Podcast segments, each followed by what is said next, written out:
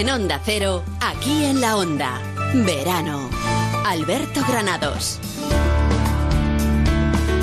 ¿Qué tal amigos? Muy buenas tardes, bienvenidos aquí en la onda, martes 7 de agosto, aquí estamos con todos ustedes hasta las 8 de la tarde, el equipo habitual, Vanessa Luzón, Diego Díaz, Miguel Jurado los controles técnicos.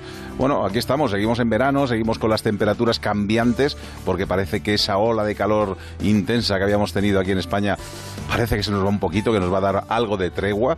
Y aquí estamos felices, los martes se convierten en programas así un poco más históricos. Luego les voy a contar, pero bueno, ya saben ustedes que la historia, la arqueología, eh, las batallas, todo eso está muy presente en un Aquí en la Onda Verano que comienza ya.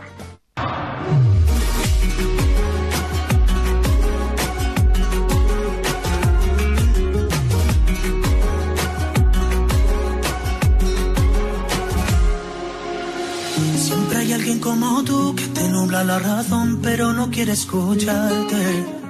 Siempre hay alguien como yo, cuanto más me dicen no, más intento enamorarte. Tú me obligaste a soltarte y me tiraste al viento.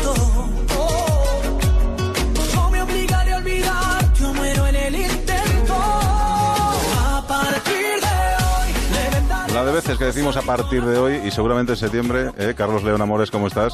Muy bien, Le diremos ¿qué tal? lo de a partir de hoy voy a hacer no sé qué, voy a hacer, pero eso será en septiembre. En septiembre haremos programa especial, obviamente, de esos propósitos que nos ponemos, ¿verdad? En Iremos septiembre. al gimnasio, Iremos al comeremos menos grasa, no sé todas qué, esas todas esas cosas. Bueno, Carlos León, que me da gusto que esté aquí en el estudio porque me gusta mucho que me acompañen los colaboradores, en este caso para hablarles de arqueología y vamos a hablar de un galeón español, el San José, con esa polémica que tiene con Colombia, que nos va a contar más o menos cómo están las cosas. Luego ya saben que les he dicho que se ha hecho un programa como muy histórico los, los martes, porque luego tenemos historias o acontecimientos históricos que cambiaron la vida de España, en este caso el despertar de la mujer en España, nada más y nada menos. Vamos a hablar del periodo de 1910 a 1936 con Ángel Bahamonde, profesor de universidad. Grandes batallas históricas también. José Pedro García nos va a hablar del desembarco de Normandía. Y con Eric Friatini pues vamos a hablar de esos servicios secretos de diversos países, algunas noticias que se han publicado en estos días y que él está muy, muy atento y nos la cuenta. Pero antes, ya saben que hay mucha gente que nos está escuchando en estos momentos y que va en el coche, que va escuchando la radio allí. Bueno, pues nada, para todos ellos vamos a conectar con la DGT para ver cómo se circula, porque allí nos está esperando Antonio Ayuso. ¿Qué tal? Buenas tardes. Buenas tardes. En Madrid encontramos dificultades de salida, especialmente en la A1 en Alcobendas por alcance, en la A3 en Rivas hacia Madrid y en la A5 en Móstoles y Arroyomolinos. En la M40 una avería ocasiona retenciones desde los túneles del Pardo en dirección a la A6. En Barcelona circulación intensa en la ronda B10 hacia Nudo Trinidad y en la ronda B20 en sentido al Nudo Llobregat. En Huesca en la Nacional 330 un camión averiado en Ipies obliga el paso alternado de vehículos por un único carril. En Guipúzcoa en la Nacional 1 el accidente de un camión en Idiazábal provoca tráfico saturado en dirección a Madrid. En Ourense la A52 dificultades en Acanda en dirección a Porriño debido a unas obras de mejora. En Burgos en la Nacional 1 un alcance en Calzada de Bureba provoca retenciones en sentido decreciente. En Málaga en la A7 densidad circulatoria en San Pedro de Alcántara en ambos sentidos y en Mijas hacia Barcelona por alcance. Y ya por último concluimos en Valencia pendientes del incendio forestal que obliga aún al corte de dos carreteras, la CV 608 en Luchente y la CV 675 en Simat de Valdigna en dirección a Barx. y ya no pueda olvidar. Alberto Granados. Aquí en la Onda. Verano. Vanessa Luzón, ¿qué tal? Buenas tardes. Buenas tardes. No sé si he sido yo muy optimista en esto de que nos va a bajar la temperatura, de que se nos acaba un poquito la ola de calor. La previsión es que sí, Vale. pero yo no te prometo nada. Ah, bueno, no, no, hombre, ni, ni mucho menos. Tú lo cuentas lo que hay y luego ya que los cielos, los cielos hagan lo que quieran, ¿no? La verdad es que va a estar un poco revuelto. Se Ajá. esperan cielos casi despejados en todo el país, menos en el norte de Galicia, el área cantábrica y norte de Navarra, donde los cielos estarán nubosos y hará probabilidad de precipitaciones, pudiendo ser persistentes en Navarra y en el Cantábrico central. En Gerona y Tarragona se podrán dar chubascos y tormentas más probables e intensos en la segunda mitad del día y en el este del País Vasco, Aragón, Pirineos e interior de Cataluña las tormentas podrán ir acompañadas de granizo y ser localmente fuertes. En cuanto a las islas, se darán intervalos nubosos en Baleares y en el norte de Canarias. A las temperaturas, Alberto, que es lo que te importa a ti, van a descender en toda la península y en Canarias. Esta bajada se va a notar sobre todo en el Cantábrico Oriental, en el norte de Aragón y en Cataluña. Las máximas las vamos a encontrar en Andalucía, lejitos de aquí, así que no te preocupes. En Granada se va a llegar a los 37 grados y en Sevilla y Jaén a los 36. Las mínimas diurnas estarán en Oviedo y en A Coruña con 20 y ya por la noche las temperaturas van a descender en, en todo el país y solo se van a mantener valores altos en el Valle del, del Ebro. En cuanto al viento, mucho cuidado en las Canarias porque se van a dar intervalos fuertes de alisios. Ah, pues estaremos muy pendientes de todo lo que ocurra. Gracias, Vanessa. Hasta luego. Hasta luego.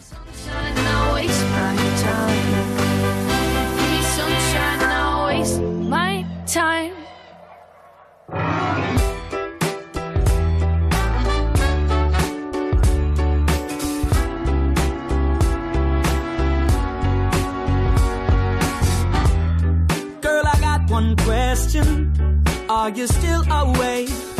Are waking up for me to see you, see you? Please just listen. Yes, I know it's late, but better late than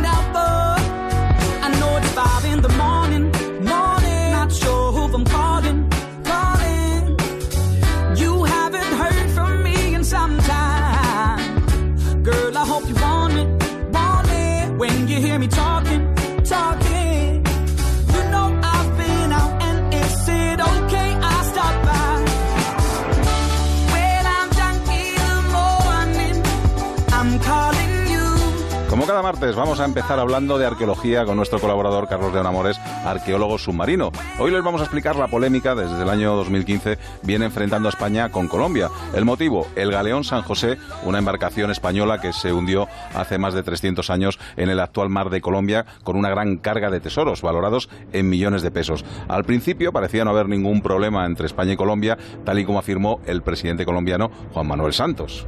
Pues yo espero que podamos con España tener eh, esa colaboración. Nosotros toda la colaboración que podamos tener de cualquier país, pero sobre todo de España, para rescatar este patrimonio que es de Colombia, pero también de la humanidad, pues bienvenido sea. Pero esa colaboración nunca se llegó a dar mientras que España se encuentra dentro del convenio de la UNESCO, Colombia no lo está. Por este motivo, el país sudamericano entiende que el barco es de su propiedad por estar hundido en sus aguas. Aún así, Juan Manuel Santos, consciente de la normativa internacional, intentó convencer al mundo de que iba a respetar la ley. Una vez hallado, decidimos adelantar una investigación científica sobre este, sobre este sitio, cumpliendo con mucho cuidado con toda la normatividad internacional y muy conscientes, muy conscientes de la inmensa importancia histórica y patrimonial de este hallazgo y lo que representa para Colombia y para el mundo. Desde luego, pero pronto cambió de opinión. Propuso un proyecto en el que solo Colombia sería el responsable de recuperar todos los tesoros hundidos en el galeón y empezó a cumplir solo las leyes colombianas, dejando a un lado el convenio internacional. He tomado la decisión de suspender los términos del proceso en curso. Esto es una muestra más de nuestro compromiso con el patrimonio, de nuestro compromiso con las leyes colombianas y de nuestro compromiso con la historia. Para alegría de muchos, hoy día 7 de agosto, Juan Manuel Santos ha dejado su cargo como presidente, ya que Iván Duque, presidente electo, ha comenzado su mandato. Estas fueron las últimas palabras de Santos acerca de esa polémica del galeón San José. Esto es lo que le dejamos al país, esto le dejamos al próximo gobierno. Eh, están todos los documentos, todos los pasos que hemos dado eh, y por favor que todos los colombianos eh, lo cuiden también, así como tienen que cuidar la paz, cuiden este tesoro del galeón que descubrimos.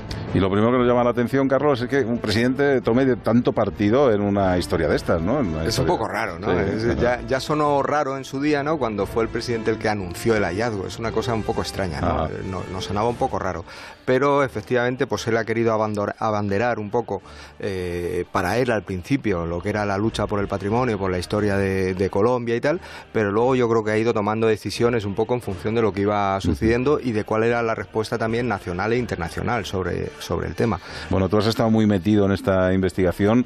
Sé que hay algunas cosas que a lo mejor no podrás contar, pero bueno, desde fuera lo que uno puede pensar es que, oye, a lo mejor hay algún interés de por ahí oculto, ¿no? Quién sabe, ¿no? Bueno, a, mí ya el, hecho de que mm, se, mm, dentro de un yacimiento arqueológico, un sitio arqueológico, se diferencie entre el patrimonio que no es comercializable y el que sí es comercializable, ya me suena raro. Eh, y eso es lo que ha hecho la, ley colombiana, ¿no? El permitir que una parte de lo que se rescate, como son, eh, que es a lo que ellos llaman patrimonio, o sea, eh, eh, elementos no patrimoniales, por ejemplo, perlas, corales, eh, monedas, lingotes, piedras preciosas, etcétera. Todo eso lo pueden comercializar. Entonces, eso ya no me parece un trato de la historia ni de la arqueología razonable. No solo a mí, a toda la UNESCO y a toda la comunidad científica no nos parece razonable, porque esa no es la forma de financiar un proyecto con lo que se venda, de lo que se saque desde luego. ¿Y por qué la presión internacional no es más fuerte en este sentido? Es decir, ¿por qué cuando aparece un galeón de estas características, con tantas cosas dentro, con tantos tesoros, la comunidad internacional no dice, me parece muy bien lo que usted está haciendo, usted está recogiendo todo esto, pero tenemos que poner un control también internacional para que haya unos observadores que sepan y que digan que verdaderamente lo que usted está haciendo es correcto? Porque a lo mejor, oye, me llevo 300 kilos de, joyas y no digo nada, ¿no? O algo así. Pero eso no solo pasa en Colombia. Ya, ya, ya. Digo, eso pasa en España, pasa en todos los sitios, pasa en todos los lugares, ¿no? Cada, cada país tiene su ley sobre patrimonio. Hay algunos que han ratificado la Convención de UNESCO, que es bastante, es un marco estupendo para desarrollar la arqueología subacuática, pero no todos países lo, han hecho. Entonces, mm, bueno, en este caso, pues eh, Colombia lo que hace es agarrarse a su propia ley sobre el patrimonio y eh, desde un principio tirar de una colaboración de carácter privado eh, con una licitación bastante irregular, porque la misma empresa que hace los términos de referencia o el pliego de condiciones es la que concursa, ya es un poco extraño, y además con una serie de personas dentro de esa empresa que no son, que no es muy razonable, no, no, no, da, no da mucha garantía. ¿Qué es lo que se debería hacer? Pues lo que yo creo que se está intentando hacer, o lo que se estaba intentando hacer en los últimos, hasta que, hasta que Santos ha dejado el, cargo, que era intentar una negociación y decir, vamos a ver, a ver, está bien que haya una, una, una colaboración privada, pero no que pueda comercializar. Nosotros, por ejemplo, yo personalmente he trabajado en proyectos de arqueología submarina con colaboración privada, por ejemplo la de la Caixa, y esa colaboración siempre ha sido de carácter eh, pues pues pues sí con la fundación a lo mejor a través de la fundación La Caixa y lo que se ha hecho ha sido con el material que se ha sacado se ha hecho una exposición se ha devuelto y ya está no se ha vendido nada ni se nos pasa por la cabeza mm. entonces esto ya empieza mal desde luego. El convenio internacional lo que dice es que eh, si un barco, por ejemplo, español, aunque esté caído en, o esté hundido en, Colombia, pertenece al país de origen, ¿no? O, eh, se hace un convenio de colaboración. Normalmente eh, España, si no es casos de expolio, como es este, como podría ser en este caso, como, o como pasó en el caso de, de, la Mercedes con Odyssey, normalmente el tema de la propiedad no es, no es un, un, elemento fundamental, no es importante. Lo importante es que es patrimonio, es patrimonio de la humanidad, hay que cuidarlo y eso es lo importante. Y España yo creo que está dispuesta a colaborar con Colombia para intentar hacer un proyecto con las máximas garantías posibles. Es verdad que ha cambiado el gobierno allí, acaba de terminar y ha entrado Iván, Iván Duque y aquí también acaba de cambiar el gobierno. E incluso ha cambiado el director general de Bellas Artes, con lo cual eh, es como volver a empezar otra vez, ¿no? Y todo lo hablado hasta ahora pues ha sido eh, bueno una pérdida de, de tiempo y una pérdida económica también. Ahora hay que volver otra vez a empezar y esperemos, esperemos que la cosa se encamine de la mejor forma posible, que la, diplomacia de ambos países trabajen eh, en colaboración y para proteger este patrimonio común, porque lo que sí está claro, y las fotos que hemos visto de que han enseñado eh, el presidente Santos son impresionantes. O sea, lo que se ve debajo del agua es algo que nunca hemos visto jamás. El barco está intacto, nadie lo ha tocado, está a más de 600 metros de profundidad, eh, tiene los elementos que están tal cual se quedaron aquel día, hay muy poco movimiento de agua, del agua en esa, en esa zona y a esa profundidad, hay mucho fango, con lo cual está conservado muy bien, con lo cual es una cosa cosa absolutamente inédita. ¿no? ¿Y ese galeón por qué se hundió? ¿Cuál fue la historia de...? en, medio, en medio de los conflictos que teníamos en 1708 con Inglaterra, pues lo que es es un, es un combate, es la batalla de Barú que se llama, y los ingleses hundieron el, hundieron el, el barco. También probablemente fue un hundimiento, o sea, lo que querían los ingleses, como pasó también con la Mercedes, era capturar el barco, pero en ese momento pues se incendió y el barco se, se hundió. Está hundido en una zona de, de, pues eso, 600 metros de profundidad, no puede bajar un buceador, no, no es fácil, todo se tiene que hacer con medios mecánicos, con robs, etcétera, y por lo tanto es una intervención muy delicada, muy delicada y muy, muy costosa. Y esa intervención ya hay empresa privada que la quiere hacer y que la va a hacer, eh, nacionalidad, eh, ¿quiénes están ahí? Bueno, se está, eh, se está concursando, se, fue un concurso internacional, me parece que solo se han presentado dos empresas, una la que preparó el, el concurso, con lo cual, pues ahora lo que había era un recurso que había habido contra esta licitación, o sea, lo que estaba parado era la licitación, no el proyecto por parte de Colombia, sino la licitación porque se había recurrido la forma en la que se había, en la que se había hecho, con lo cual esperemos que eso también pare la cosa. Tenemos documentos de lo que llevaba ese galeón a bordo y... De todo, absolutamente de todo, y además coincide con lo que se ve en las fotografías que han mostrado, es decir, se ve perfectamente eh, pues cerámica china oriental que venía del, pues, de la zona del galeón de Manila, etcétera. Eh, se ven cañones de bronce perfectos que se puede hacer, que están en, el inventario. Eh, muchos pesos, creemos que en torno a 532 mil pesos, unas 200 toneladas de plata. Llevaba esmeraldas, eso no se ve, pero es posible que, que estén también. Es decir, es un cargamento interesante, pero creemos que lo más interesante es el conjunto y lo inédito eh, y lo intocado, lo intacto, digamos, que está el, naufragio, ¿no? Que eso es lo que es impresionante. Bueno, pues esperemos que los nuevos gobiernos eh, cambien las negociaciones, que haya un poco de luz y que al final pues se abra un equipo internacional que pueda trabajar y que pueda, sobre todo, poner eso en valor y en un museo como debería Sí, y lo primero que, que, eliminen la posibilidad de comercializar nada de ese cargamento. Bueno, pues ya sabes, a partir de ahora, historia, grandes batallas y conspiraciones. Si te apetece quedarte, sí, sí, me quedo, bienvenido. Venga, que nos vamos a conocer cuál fue el papel importante de la mujer en nuestro país. Alberto Granados, aquí en la onda, verano.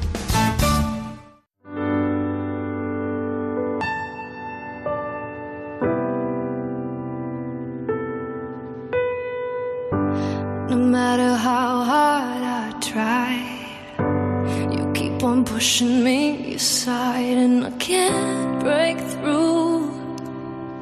There's no, no talking to you. It's so sad that you're leaving. It takes time to believe it. And after all is said and done, well, you're gonna be the lonely one.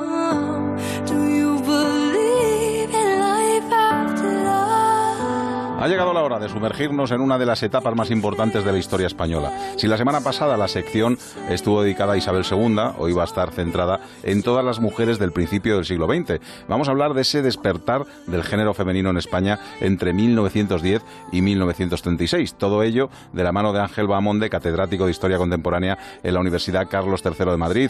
Don Ángel, ¿qué tal? Muy buenas tardes.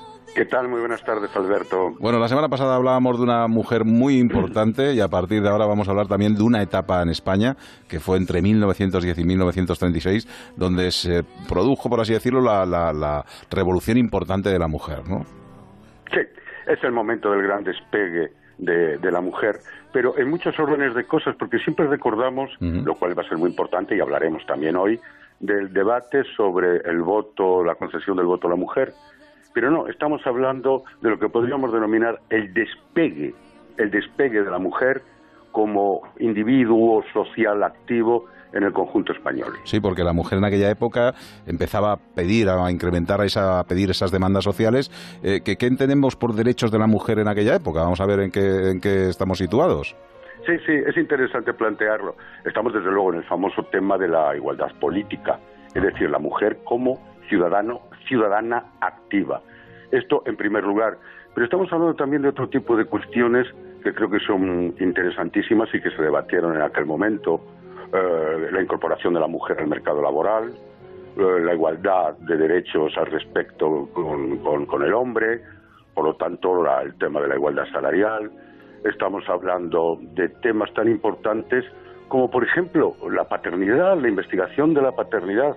Dijémonos que en aquella época uno de, las, de, los grandes problemas sociales que existían era la cantidad de hijos naturales no reconocidos por los padres. Ah. Estamos hablando, por lo tanto, de un montón de temas políticos, culturales y sociales.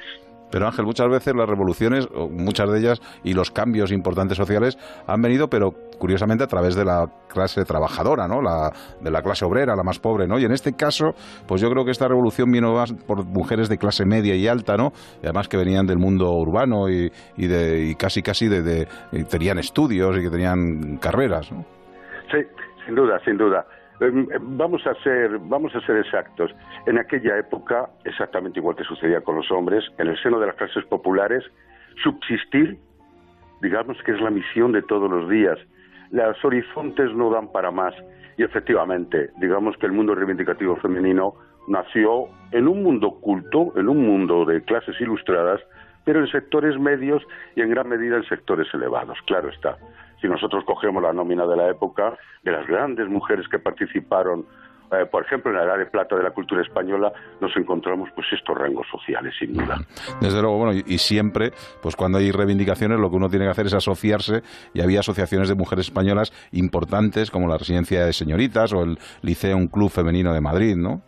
Sí, sí, sí. Para mí, eh, son, yo diríamos, eh, diría lo siguiente. En el caso de la residencia de, señoritas, es una especie de espacio simbólico de lo que estamos hablando. Luego, en 1918, la creación de la Asociación Nacional de Mujeres y, sobre todo, a mí me produce especial emoción, lo reconozco, la creación del Liceo, un club femenino de Madrid.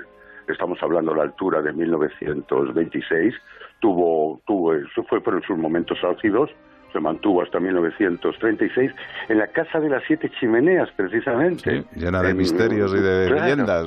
Claro, claro, claro, claro. Y hay que decir, pues tenemos las grandes conferenciantes, tenemos los grandes temas, tenemos las grandes reivindicaciones, todo ello muy bien estudiado, todo ello magníficamente expuesto, todo ello cargado de racionalidad. Y se levantó una especie de debate nacional eso sí, lo que, lo que has dicho, Alberto, creo que es muy correcto, sobre todo dentro del mundo urbano.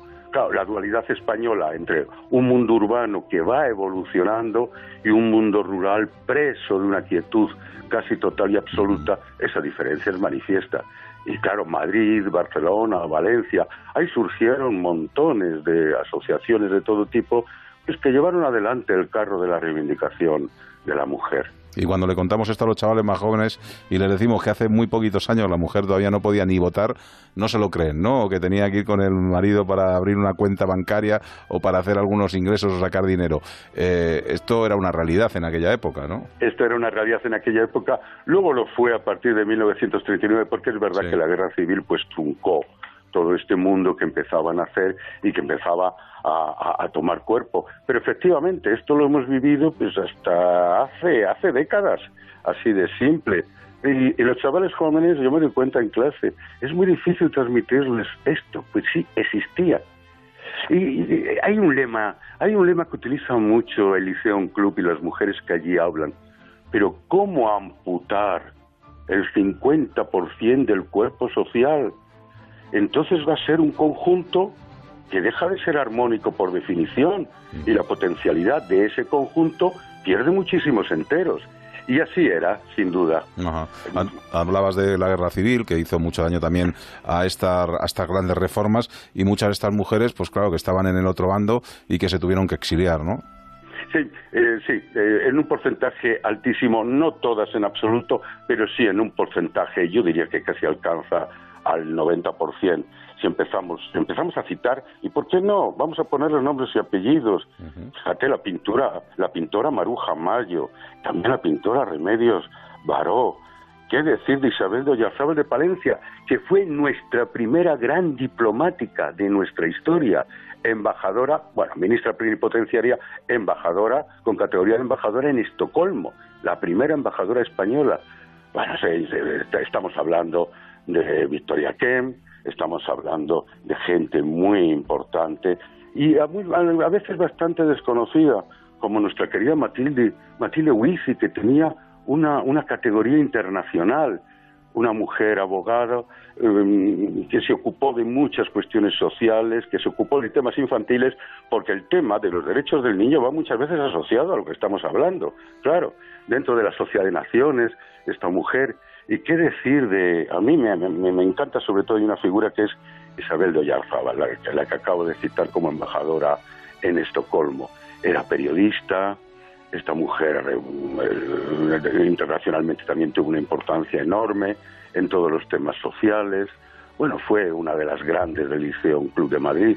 Y en vuestro campo, en el campo del periodismo, pues Josefina Carabias, sin ir más lejos, rompió moldes. O en el campo del deporte, las primeras grandes deportistas que tuvieron éxito en aquellos momentos, claro, una, tenemos una panoplia de gente realmente extraordinaria. Y curiosamente, pues la mujer todavía sigue peleando, todavía sigue luchando por sus derechos, pero bueno, uno le queda la alegría, eh, don Ángel, de estar en las clases en la universidad y ver que la mayoría de las estudiantes son, son mujeres, ¿no? Más casi que hombres, ¿no? Sí, una alegría. Y muchas veces las mejores notas las tienen ellas y no lo digo porque sea políticamente correcto y haya que decirlo, es que es una realidad. desde luego. Ideal. Desde luego. pues hemos hablado de ese periodo histórico en España, donde bueno fue un cambio importante, fue una de las de esas eh, cambios bruscos e importantes que tuvimos en España, pues esa mejora en, eh, en la calidad de vida de las mujeres. Don Ángel Bamonde, gracias. La semana que viene más. Vale, muchas gracias. Un abrazo fuerte. También para ti, hasta luego. Nos vamos a dar una vueltecita por los escaparates y enseguida regresamos para hablarles de batallas históricas, el desembarco de Normandía.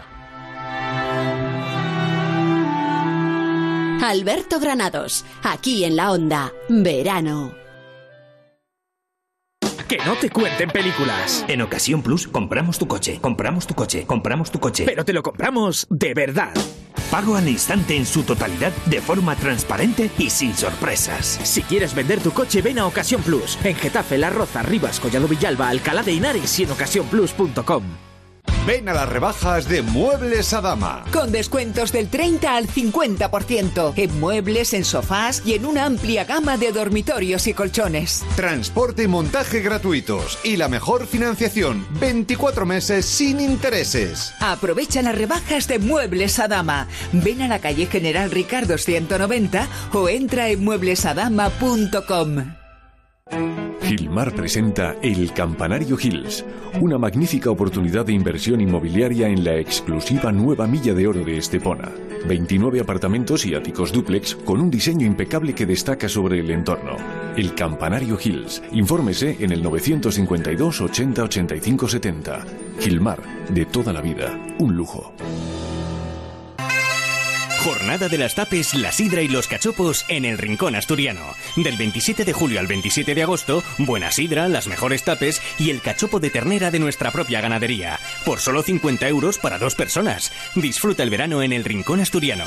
Calle Áncora 32 y calle Delicias 26. Elrinconasturiano.com. Y recuerda que no cerramos por vacaciones. ¿Sabes que las humedades pueden salirte muy caras si no las tratas a tiempo? Ahorra tiempo y dinero llamando a Murprotec y elimínalas de raíz. Pide tu diagnóstico gratuito, personalizado sin compromiso y con una garantía de hasta 30 años. Contacta en el 930 1130 o en murprotec.es. Para tu tranquilidad, Murprotec. Garantía de calidad. Hola, los cursos de vigilante de seguridad. Vengo a informarme. Bienvenido a Forma Emplean. Sígueme. Te enseño las aulas. Ah, pero ¿las clases son presenciales? Sí, la teoría cada día. Ah, sí. Sí, y además gimnasio y galería de tiro. Genial, ya tengo ganas de empezar. Y nos encargamos de todos tus trámites. Forma Emplean, tu formación para el empleo. 91 563 2351, calle Cartagena 70. Si quieres adquirir un Opel en Madrid, Motor Aluche. Si necesitas el mejor servicio postventa Opel, Motor Aluche. Cuando pienses en Opel, piensa en Motor Aluche, donde está la tecnología alemana. Visítanos en la calle Higueras 3335 junto al kilómetro 4 de la Nacional 5 o en la web motoraluche.com. En las tiendas Omnium sabemos que descansar bien es la mejor inversión en salud. En Somnium tienes los mejores colchones hasta con un 50% de descuento. Renueva tu colchón, renueva tu vida. Tenemos el colchón que se adapta a tus necesidades entre la gama más amplia de modelos y marcas. Flex, Tempur, Vultex, Picolin. Ven a las tiendas Omnium. Encuentra la tuya en la tienda somnium.es. Alberto Granados, aquí en la onda, verano.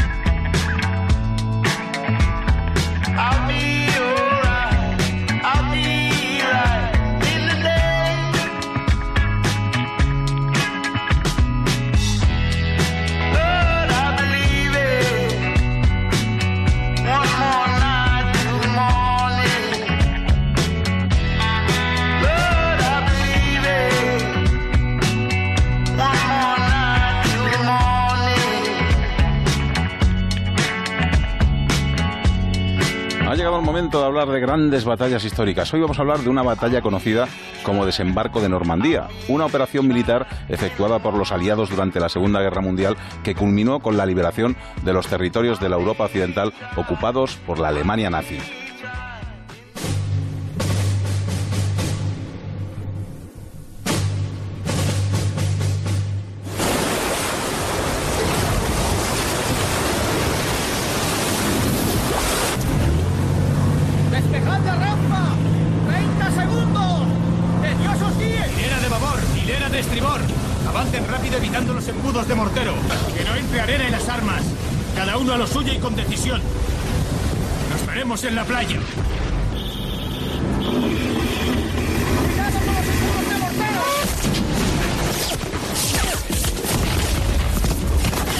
Sería así ese desembarco eh, ese día de Normandía. José Pedro García, ¿qué tal? Muy buenas tardes.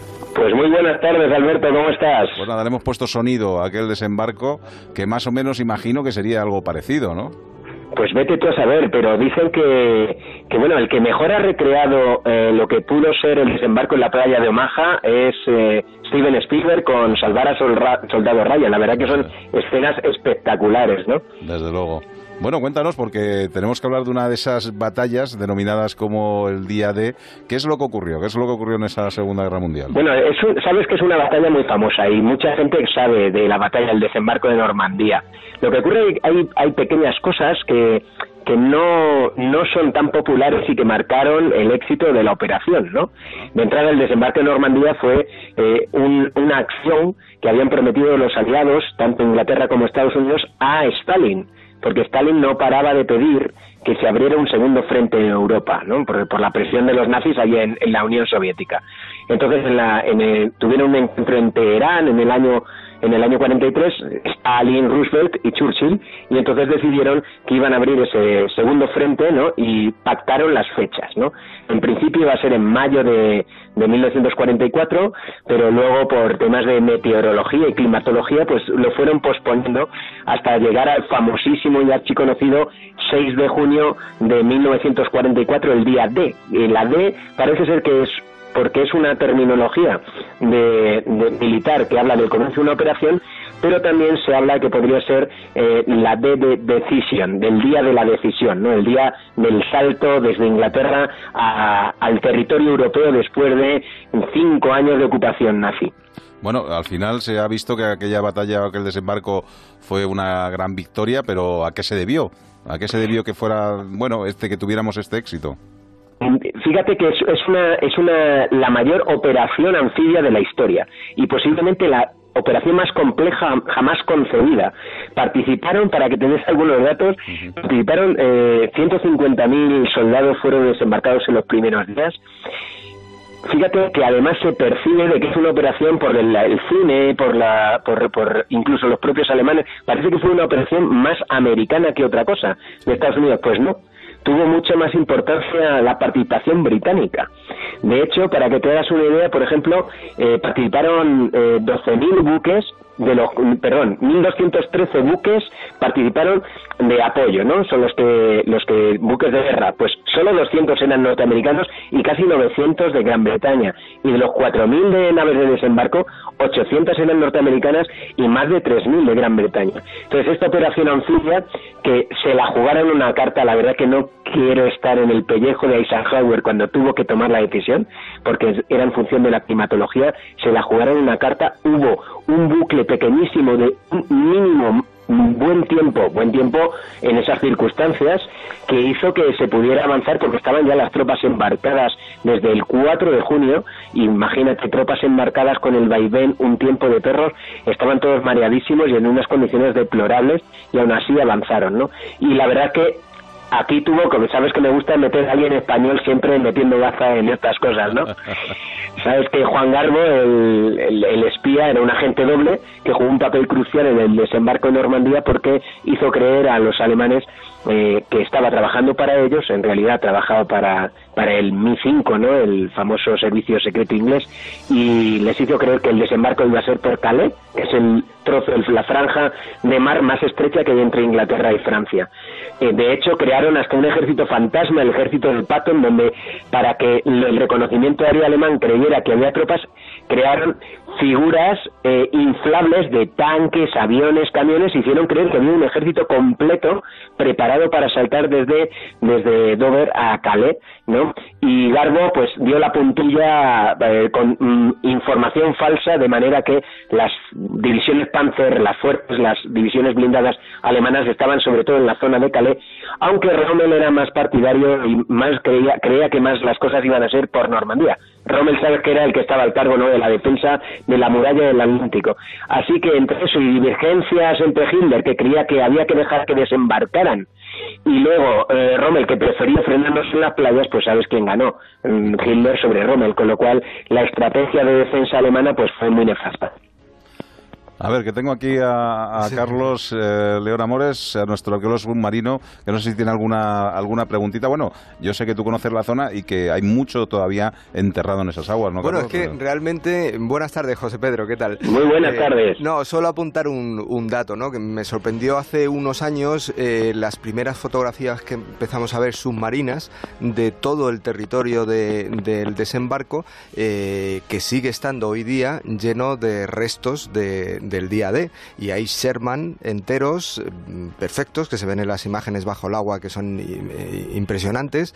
Hay jeeps hay de todo porque además algunos de los tanques se les creó una a los Sherman se les creó una especie de flotadores al, alrededor no para poder llegar hasta la playa. Muchos no funcionaron bien y los Sherman están ahí. Es decir ahora mismo eh, desde el punto de vista de la arqueología eh, sub, subacuática o submarina toda la zona está protegida y es muy importante porque ahora mismo igual que fuera en la playa no se puede ver o se ven algunos restos, pero no demasiado. Debajo del agua hay muchísimos eh, restos fósiles de, de, aquel día y son realmente impresionantes. Uh -huh. Qué bueno, qué bueno. Además recuerdo precisamente el tema de los Sherman que fueron lanzados al agua y se hundieron como, como si fuesen un peso muerto para el fondo la mayoría de ellos.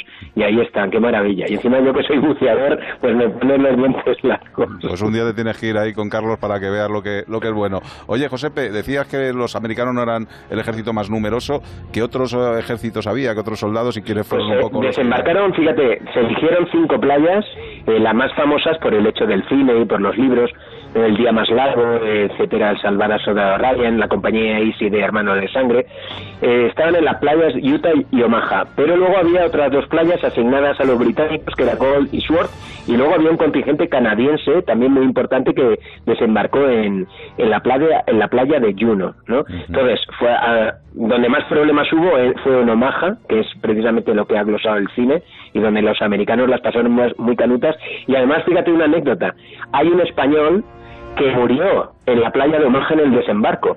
Un, un, soldado español enrolado en el ejército norteamericano que fue una de las primeras bajas de, esa, de ese día ¿eh? un, soldado republicano que acabó en Estados Unidos eh, buscándose un porvenir y se alistó en el ejército norteamericano para que le dieran la nacionalidad y a los tres días de alistarse Japón atacó Pearl Harbor. Así que el pobre se tuvo que entrenar para el desembarco en Normandía durante casi un año en Inglaterra y justo desembarcó y va con la Big Red One, que es la división número uno de infantería de Estados Unidos, y prácticamente según tocó tierra murió. Y de hecho, pues ahora mismo está haciéndose los están recuperándose su, su memoria, ¿no? Por sus familiares de La Coruña. Fíjate que en estos casos hay españoles en los sitios más insospechados. Desde luego, desde luego. Y luego porque no vas a ningún chiringuito así perdido, que te, no te encuentras también algún español fijo. Bueno, José Pedro García, gracias, un fuerte abrazo. Un abrazo, chao. Hasta luego, nos vamos a hablar de conspiraciones con Eric Fratini, que además él conoce también muy bien esa, esa zona del desembarco. Aquí en la onda, verano, Alberto Granados. En el mundo genial de las cosas que dices, hay historias de buenos y malos felices, ceremonias de vida, sonrisas al verte.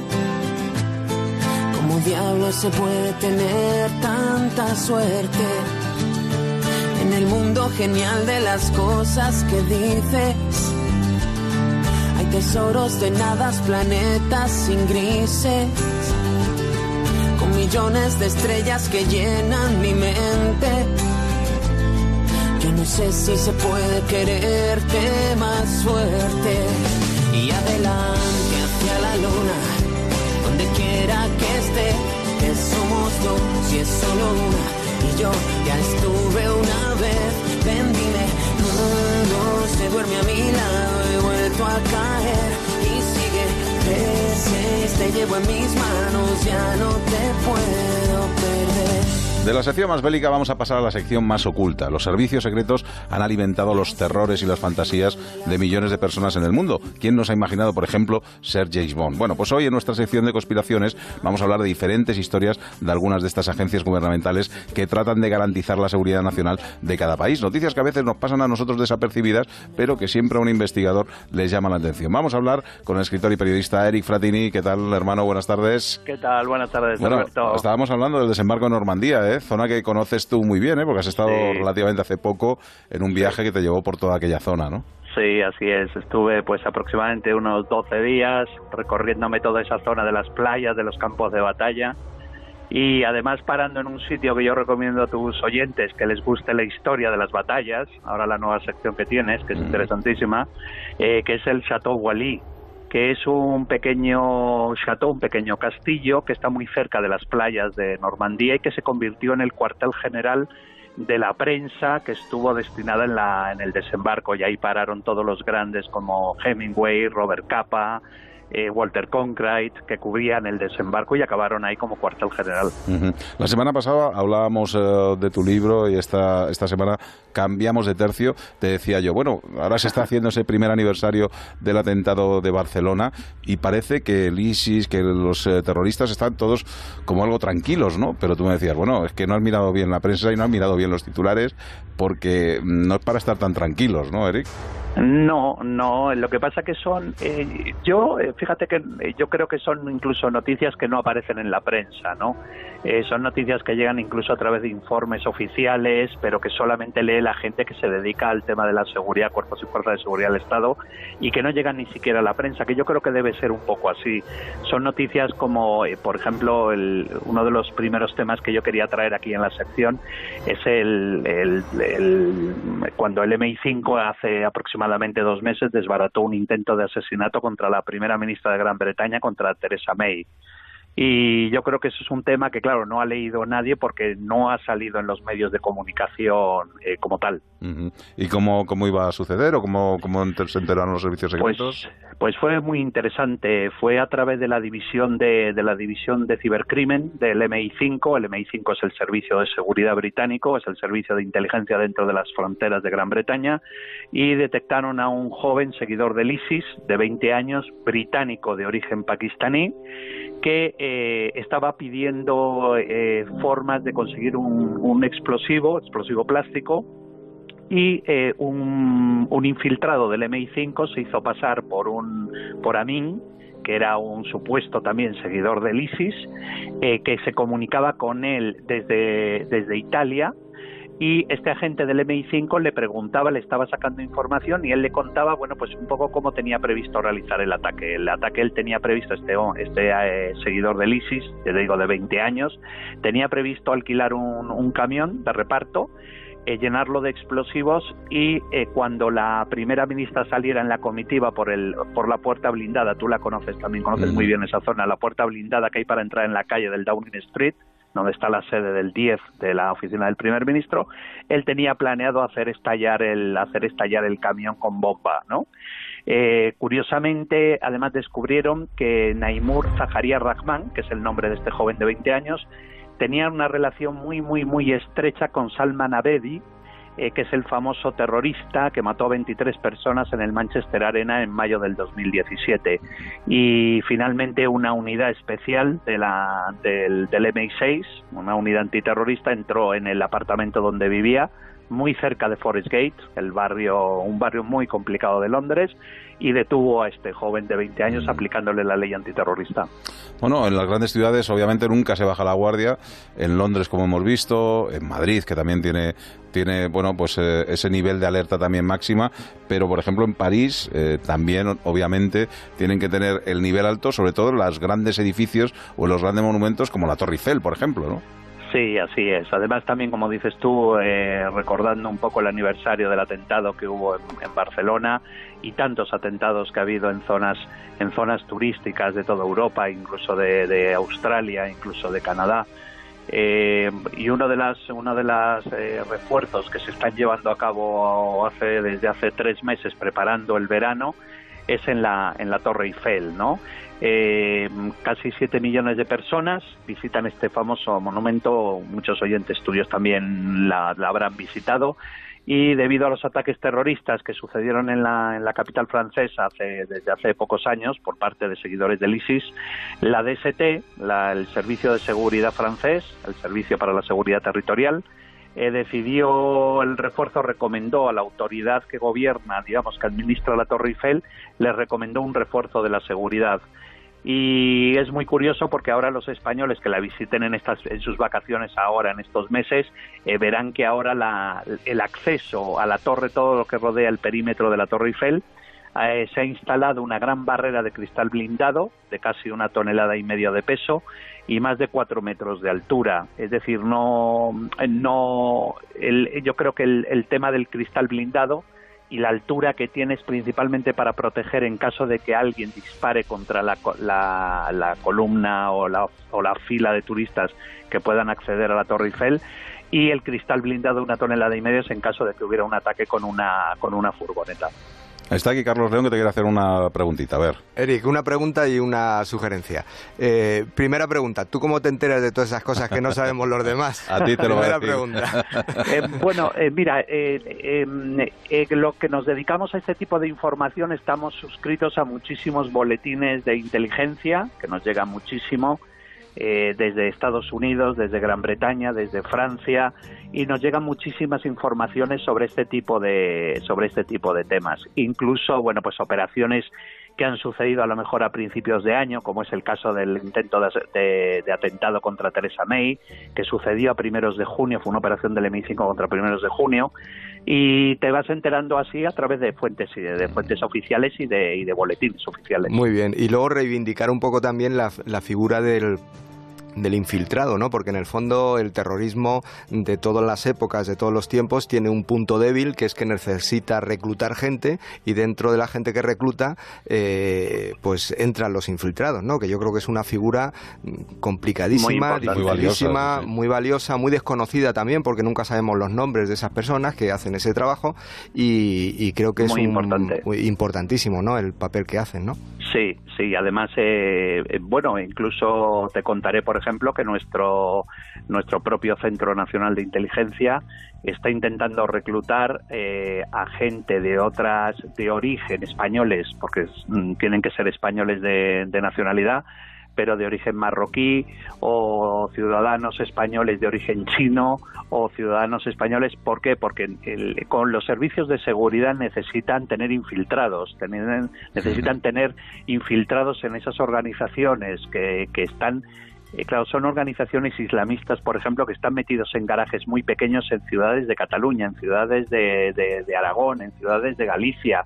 eh, y ahí es donde son los principales núcleos de, de, digamos, de, refuerzo para esa gente a las que se les dice que pueden intentar llegar a cometer un atentado. Desde luego. Por eso, por eso son tan importante la figura de los infiltrados. Pues eh, nos quedan nada, 30 segunditos, pero había una noticia que me ha llamado mucho la atención. Los talibanes acabando con el principal reducto del ISIS en el norte de Afganistán y presuntamente a lo mejor ayudados por los Estados Unidos. eh. Sí, eso es, eso es el, el gran, el gran representante de lo que, de lo que Kipling hablaba del gran ajedrez de Asia Central, ¿no? Efectivamente, eh, un gran ejército de talibanes han conseguido expulsar al Estado Islámico de Khorasan, que es una zona al norte del califato al norte de Afganistán. Eh, fue derrotado por, el, por este ejército talibán y curiosamente ayudado por las fuerzas aéreas estadounidenses que realizaron fuertes bombardeos sobre las posiciones del ISIS eh, para expulsar a estos a estos a estos eh, miembros del Estado Islámico. Pero es curioso porque mi enemigo de ayer puede ser mi amigo de hoy y sí. mi amigo de hoy puede ser mi enemigo de mañana y eso es a lo que se refería Kipling cuando hablaba del gran ajedrez del de Asia Central. Que se lo digan a- al fallecido Bin Laden, desde luego. Gracias, Sí, Eric Fratini. Hasta el jueves que viene, hasta el martes que Un viene, abrazo. perdón. Un abrazo. Un abrazo, hasta Marte. luego. Que nos tenemos que ir, pero abriendo ese rincón añejo. Venga, con buena música.